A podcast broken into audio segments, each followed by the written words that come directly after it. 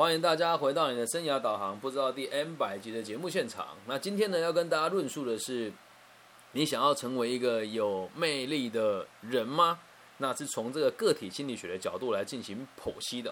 那为了增加这个节目的可看度呢，算了，还是不要唱歌好了。每次唱歌感觉就会让大家很很苦恼啊。那我们就来开始今天的课程哦。为什么人会希望自己有魅力？这很奇怪啊！大家都希望自己长得好看一点、漂亮一点、帅一点、颜值高一点，原因是什么？以这个个体心理学的角度出发呢，其实答案相当明确哦，就是想要达到一个优越的目的。那优越的目的呢，就是让大家敬仰嘛，让大家喜欢嘛，让大家重视你嘛。那要让别人注意你最好的方式是什么？就是你的外表了。但是从外表开始哦，这会常常会出现一些很奇怪的错误，比如说在。大概两千年的时候，很流行一种从日本传过来的化妆方式，叫做一零九辣妹。不知道大家有没有听过？就让自己黑的跟鬼一样，然后眼睛画的白白的。当时它是一种非常兴盛的化妆方式哦。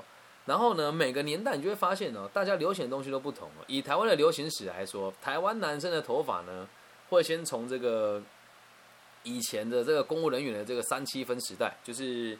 小虎队的时代，这个中分跟三七分嘛，还有这个香港四大天王出来的时候，刘德华、黎明，还有个是谁？郭富城。第四个是谁啊？总不会是周星驰吧？就那时候大家的头发都是很流行，中中分呐，然后吹得蓬蓬的这样。然后接下来过一阵子之后呢，就台港澳吹起了一股这个刺猬头风哦，男生就是刺猬头嘛。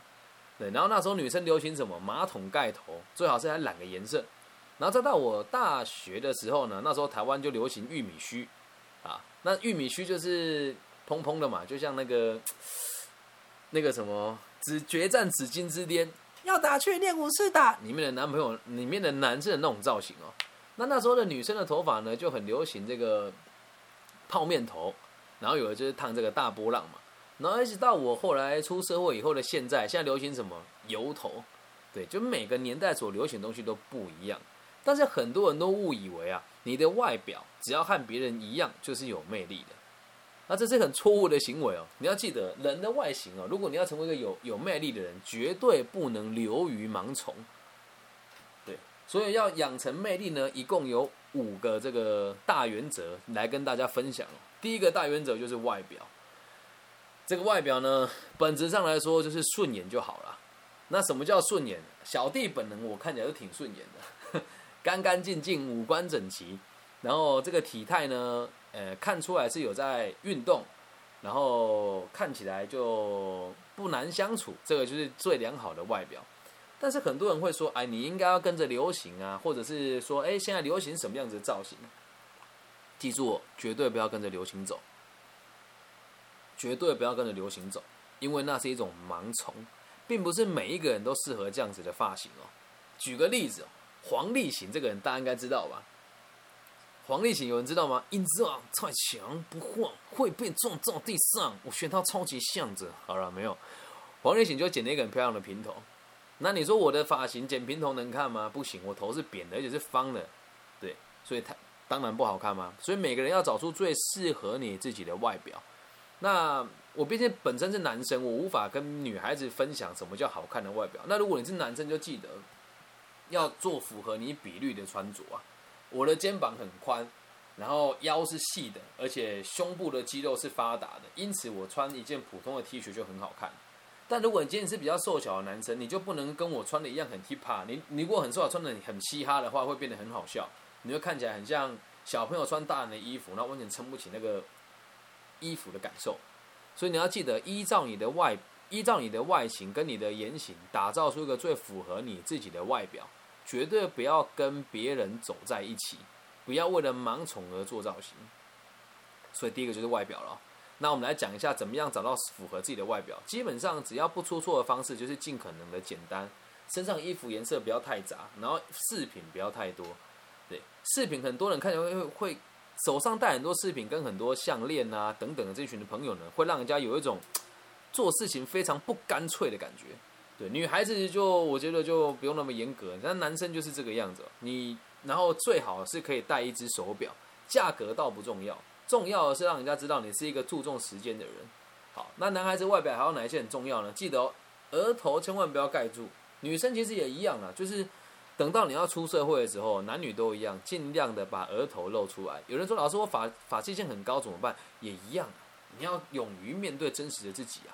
所以外表真的相当重要。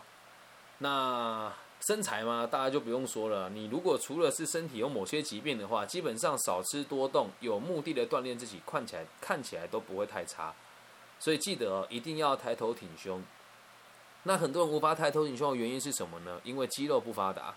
还有一件事情啊，你羞于用正面的方式面对别人，所以外表真的很重要，请大家一定要抬头挺胸。然后这边跟大家补充一下，就是千万千万千万不要过度的修图跟化妆。对，有的人说，有的人还会很自豪说，我卸了妆跟鬼一样，这有什么好炫耀的？我的天哪！就代表你的气色很差，哎，懂吗？不要盲从的追求外表，但外表呢是最重要的啊！这句话听起来很玄吧？只要让你自己看起来有足够的健康，看起来是勇于承担的，让人家觉得这个人不难相处，这样子的外表就可以了，不需要花大钱去做包装跟行销，这样能够理解吧？也不建议大家花钱买名牌，这都是对你一种没有必要的开销了。重要就是你本能散发出来的气质，这是第一个原则，叫做外表一定要要求。在第二个原则呢，就是言行举止。言行举止怎么样会让人家觉得你很有魅力哦？不拘小节，然后大方，这是两个大原则。不拘小节，然后大方。啊，比如说我今天去做，我觉得我今天做一件很酷的事情。我早上去买了一个早餐店，买完了之后，我就一直心里面在想。在我们家的巷子口，出去不远处，有开了一间新的早餐店，看起来生意很差。然后我就过去买了一杯，买了一杯红茶跟一块蛋饼。然后买的时候，我就跟他讲说：“你们刚开哦，很辛苦吧？”他们是三个姐妹，然后爸妈也在里面帮忙，就一家五口都在这个早餐店里面。我说：“哇，这个真的非常不简单，也非常不容易。”然后他们就讲说：“哎，我刚好看到你从门口开过去，怎么又回头过来？因为我这个巷子，这个这条路，这条马路很大，可是住的人很少嘛。然后我就我就说：哦，因为我经过了好几次，只是因为你们在这个反方向的地方，我要买其实相当不方便。那今天我经过，而且在下着大雨，我想说我今天非得要吃到你们家早餐不可，所以我又回头过来。但我买的有点少，真的很不好意思，因为我已经买了其他家的早餐了。对，然后他们就觉得哇，你这个人人怎么那么好？然后我其实。总价也才一百块，我就给他，哎，总价才三十五块，我给他一百块，我跟他说这个零钱不用找了。他说这样不行了，我说没有关系，因为你们才刚开幕，我也觉得大家也都很辛苦，因为我观察他很久，生意很差。对他们就觉得哇，这个叔叔好帅。我叫他走的时候，那个妹妹还跟那个妈妈说，这个叔叔好酷，因为我穿的很邋遢。可是他们问我问题的时候，我都很老实的回答他，我说就在你们现在这个地点，可能遇到的问题会有哪一些？对，这是你每天都要去做这件事情，你要大方，然后要让人家觉得你是愿意协助。人家的，然后不要斤斤计较，这都让你看起来迷人很多。然后记得哦，说话的时候也是一一种，也是一种技术哦。不要轻易的去诋毁人家，这一点我要改进啊。可是没有办法，因为这是工作的原因啊。现在在这个地方跟大家分享这个立场，是站在生涯规划老师的角度，所以很多人做的不好，我们就必须得修正他，告诉他更好的做法是什么。但是跟我一起有合作过，或是跟我有有一起做过买卖的人都知道，我基本上是口不出恶言的。即使吃了再多亏，我也都不会去跟别人抱怨什么。嘴巴里面尽量不要讲负面的东西，对。然后这个就这一点，如果你想要成为就大家都喜欢的人呢，就就是记住一个原则哦：逢人减税，逢物加价。哎，这个是我做业务的时候一个秘诀啦：逢人减税。逢物加价什么意思呢？只要看到这个大哥买了一块新的手表，明明就知道它的这个价值可能人民币一万块，就一定看到哇，大哥这只表不便宜吧？可能要一万五人民币吧？啊，这时候是不是就给他一个很好的这个赞美了呢？一方面也赞美他这个人财力够，一方面又觉得他这个买东西挑对了。他这时候一定也会很不好意思啊，没有没有没这么贵，才一万二，他自己也会再虚虚加个两千块上去啊。但这也是一种很好的应对的方法。好，这第一这个叫。逢物加价，然后再来什么叫逢人减税呢？只要你看到这个阿姨，或是看到这个大哥哦，超过三十五，哎，超过四十岁，你要跟他讲，你看起来只有三十几岁，往前减个十岁左右是他们最想听到的答案。就像现在如果跟我说，老师你看起来好像大学生哦，爽、开心、快活。这今天我在看房子的时候就用了这个方式哦。我去看一个准备要卖出来的透天厝，然后呢，在那边晃动的时候，我想要理解这边这个社区真实的样貌，我就看到一个姐姐啊，一个我们在台湾叫欧巴桑了啊，欧巴桑意思就是这个资深美少女，年纪大概在五十到七十岁之间。那已经满满满头白发了，看起来就是接近七十岁嘛。然后一开始看到我说，因因为毕竟那个社区很少有陌生人进去，然后他看到我说就很不友善的这样看着我，我就跟他讲，这时候你要叫他大姐，要叫他阿姨呢，肯定是叫大姐的嘛，是不是？我说大姐大姐，不好意思，请问一下，这附近那一间要卖的房子，你跟他熟悉吗？他说，哎，我在这边我是住这个方向的，另外一个方向的我不是很清楚了。我说哦，那不好意思打扰你了。你在这边住很久了哈？他说对啊，我搬过来这边大概四十几年了吧。我说那你不就大概十几岁就搬过来了？他说啊没有了，年纪没那么轻呐。他就很开心，然后就把他所有知道情报都告诉我了。说啊这个夫妻呢是因为离婚，然后这个老公呢因为这个疫情的关系，所以跑到这个跑到墨西哥去去去去投靠他的其他亲戚，然后讲一大堆事情让我知道。这再次的验证逢人减税。逢物加价的这最好的逻辑。然后离开以前，你要记得一件事哦，你让人家留下美好的印象，在离开之前啊，不管你前面做的再怎么好，你就记得一个原则：离开之前一定要跟他讲说，那我们很期待下次再见面，又或者是我真的很感谢你刚刚做的事情，这样能够理解吧？动作越谦卑越好，但不要过于矫情做作。言行真的很重要，你的一言一行都会影响到别人怎么看你。那这应对到我们的日常生活跟面试的过程当中也都是一样，胆大而心细，大方，然后不不小气，这是大家最喜欢看到的有魅力的言行。然后接下来第三个这个原则哦，就是所谓的有魅力的大原则。这个东西其实很有趣哦。待我喝两口绿茶再来回答。先做这一集，我想了很久。我们现在啊。觉得有魅力的人呢，通常呢都会说是某些艺人。哪些艺人呢？你觉得他很有魅力呢？算了，不要说名字吧。但是大家知不知道演艺圈的存在，就真的不是我们想象的那么简单。谁要红，都是这些大佬们说了算，而不是完全凭这些人的实力啊！你会以为你看到这些偶像，真的是凭真的是凭自己的实力一步一步爬上来的吗？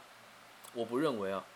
我真的不认为，在台湾呢，我们看到这些网红哦，哎，比如说像馆长啦，比如说像连千亿啦，然后什么什么鼠叔啦，这些人哦，我这样子的人不从来不关心网络媒体，我也会知道这些人原因是什么，电视媒体也会报道他嘛，所以我们在年轻的族群或者是某不要说年轻啊，很多人都认为名气高的人就是所谓的有魅力的人，其实不是，大部分有名气的人呢，都是被某一些人控制的人。不代表他真的是有魅力的，而每一次只要有重大新闻或者重大角色要出现的时候呢，这些人的新闻就会特别多。那我们不能教孩子说什么？你看那个谁很有魅力，说我长大要跟某某艺人一样，他好帅哦，绝对不能这么做。我们要学习的人是哪一些真正良善的人，那才是有魅力的人啊。那你去回想，你从小到大谁在你身上奉献最多？你从小到大谁对你的关注最多？这个人才是真正的有魅力的人，愿意为别人奉献呢。整体来说，就是对人这个群体是有善良的表现的人，就叫做有魅力的人。所以这一题我觉得有点深沉啊。我知道很多人会否认这件事情呢，说你是宗教组织嘛，我就不是啊。但你说我们前面为什么讲一个人要看起来好相处，要大方，然后言行不能太小气？这都是明明让人家知道你是一个愿意为别人付出的人啊。那你走到什么地方都是一个愿意为别人付出的人，同时你又能够捍卫自己的原则，那这个叫什么？叫做帅啊！很多人哦，奉献别人的目的哦，是希望别人能够回馈给他，这叫有目的的行善，这样就不行了。你要是跟自己讲说，我想要成为一个大家都喜欢的人的话，你也不可能做到百分之百啊。那魅力的这个词哦，魅这个字哦，本身就不是一个很完全正向的字眼啊。为什么？这个魅左边是一，我们以繁体字来讲，左边是个鬼啊，然后右边是一个未来的未，你有发现吗？那这个以说文解字的方式，就是让人家看到这一种，诶，感觉不熟悉而产生的好奇感的喜欢，这个叫做魅。你总不会对一个你的爸爸说：“爸爸，你好有魅力哦。”你搞错了，你跟他那么熟诶。通常你会认为这个人很有魅力的时候，都是因为你跟他还不是很熟，所以才会写一个鬼在一个位嘛。那另外一个说法就是一种迷惑的方式吧。对，那迷惑别人的方法很多，但我今天分享给大家的不是迷惑人家的方法，不是什么御夫术啦，什么职场厚黑学啊，没有，而是要你发自内心让每个人都可以喜欢你。但记住一个原则哦，没有任何一个人可以做到让每一个人都百分之百的喜欢你。特别是越善良的人，你要承担的事情就越多。这样能够理解吧？你要讨好每一个人，比你成为呃，要比你成为一个愿意为别人奉献的人还要来的容易很多。讨好别人只要口是心非就可以了。那如果真的要发自内心的去坚持某一些事情的话呢，这就是有点难度的事情了。所以我们要试着站在。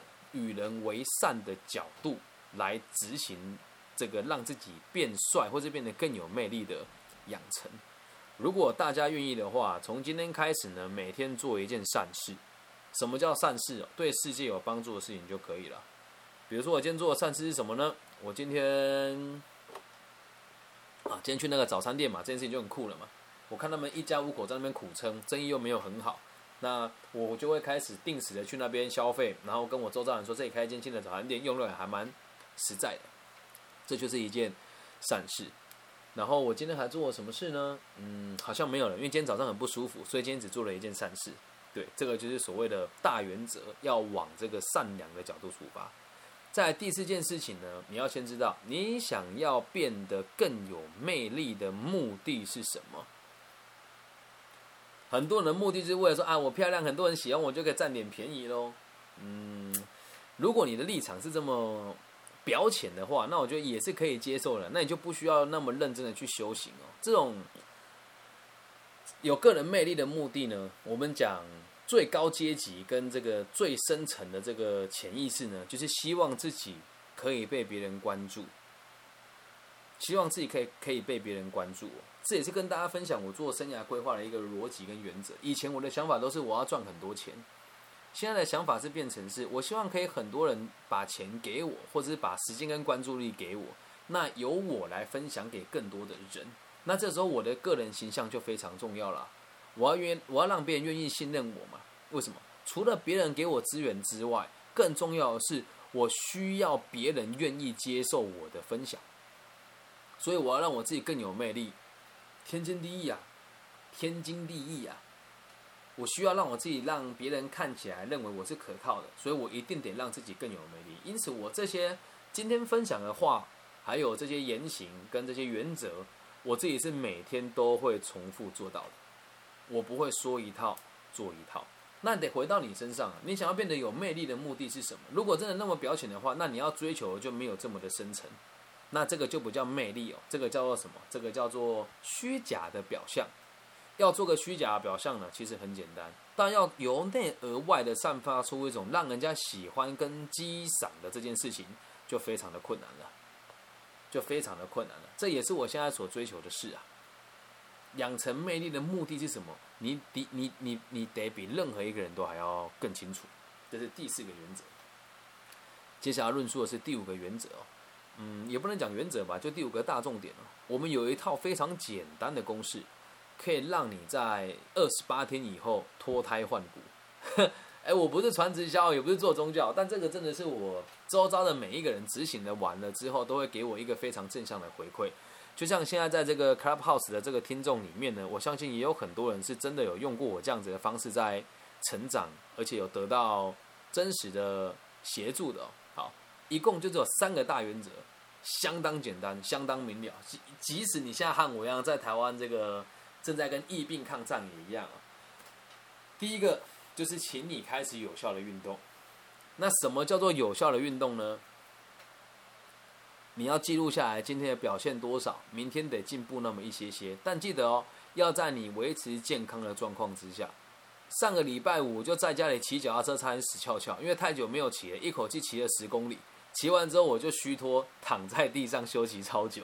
对，记得一定要在这个身体还可以承担的范围以内，看到自己有效的成长。那基本上以有氧为主啦。以我过去，因为我是生长者，我右膝盖以下是不能动的嘛，所以我就是靠游泳。我每个礼拜都会游四次到三次，一次都游一点五公里，大概在四十五分钟到五十分钟左右把它游完。我还记得我刚开始养成游泳习惯的时候是两年前吧，然后当时我游四十五分钟，还大概有只游了一公里哦。那我也看到自己有效的成长了。那你说为什么要透过运动哦？运动是最基础，它不用动脑啊。他不需要动脑，如果只是跑步的话，就是跑，坚持跑，努力跑，然后跑完之后修正自己的自己的身体，它是没有什么技术的一种运动，每天要让自己耐烦嘛。那这边我不我不建议大家上健身房了啊，因为上健身房也不是不行，只是你要看到自己的突破，其实相当的，它是很硬的东西，你懂吗？就是它没有办法那么快看到效果。可是跑步这种事情是一周一周慢慢进步，可以很明显的。那站在我的角度，不建议大家上健身房的原因，是因为如果你没有需要这么强健的体魄，你去锻炼它干嘛？你得花很多时间的嘛。那我自己也会上健身房的原因，是因为我是身障者，很多姿势跟很多肌肉我是无法训练的，所以我才得去健身房。所以理解吧。第一个就是让自己有效的运动，然后一个礼拜比一个礼拜还要更进步，最好是能够把它记录下来。那假设你找不到记录的地方呢，也欢迎大家加入我的 Facebook 或是 IG。或是微信，我的微信号是 B 五幺五二零零幺，你可以在里面跟我分享我今天的运动做到什么样子的地步，把我当成一个记事本就好了，也不用把我看的看得太重要。第一件事情就是运动，以跑步跟游泳还有有氧为主，然后在第二件事情呢，除了运动之外，让你看到自己明显的进步，体态越来越 fit 紧实以外呢，第二件事情就是要读书。至于要读什么书啊，千万千万不要去读那些没有什么脑袋的畅销书。对，然后一定要阅读新知，但也不要去阅读那一些靡靡之音。来，说文解字时间到。什么叫靡靡之音呢？看得很爽，看得很有这种满足感，看的感觉被慰藉，而却一点屁用都没有的作品，就叫靡靡之音。啊，至于是哪些书呢？今天咱们就不点名了，你就记得哦。只要你看了书以后觉得哇好感动啊，然后两个礼拜之后发现什么都记不住，那个就叫靡靡之音。特别是叫你什么认同自己的啦。什么承担这个彼此的这个情绪的啦，然后什么不要那么努力的啦，商文化这方面东西就是靡靡之音。要读什么就要读经典。那什么叫经典呢？嗯，我现在奉持的个体心理学就是经典啦。我个人认为，所以我才会这么认真的在网络上每天都在讲个体心理学的东西，即使没有人付钱给我。讲到这就有趣了。我在最近跟台湾的所有的各大这个 Pockets 的平台联系过了一次，他们给我的答案就是李老师你的流量太小了，没有人愿意赞助你。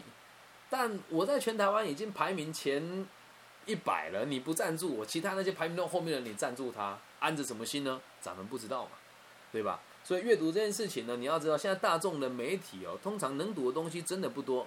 对吧？你去看现在 Clubhouse 上面，这里有这么多人开着房间。以生涯规划来讲的话，我现在打开就有很多什么什么，我不是教你炸啦，什么这个什么西方职场，什么职涯导师教你一对一如何加薪，哎，如何升职加薪啊，发展计划啦，对，也不是评判啊，就是大家把东西看得很简单，然后讲的都是废话啊。我个人认为呢，啊，这个某某老师讲的很好。不要去那种房间浪费你的生命，也不要去听那些东西。实力就是一点一滴累积出来的，所以要透过阅读经典来学习哦。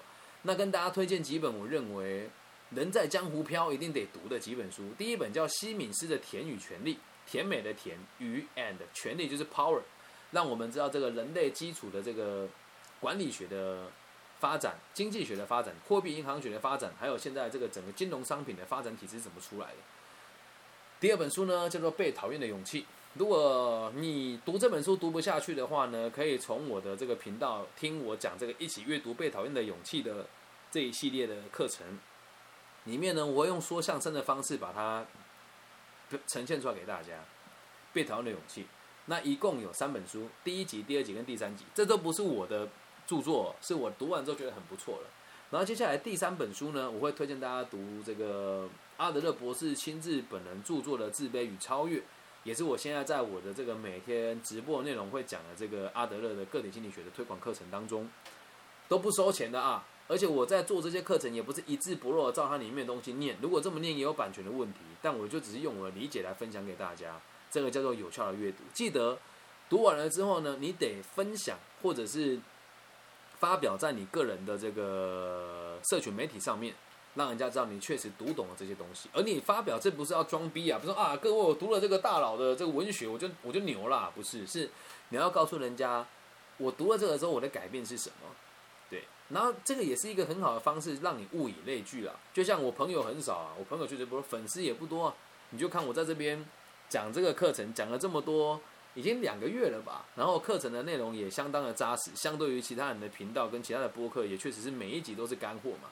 但是我愿意听我节目的人多不多？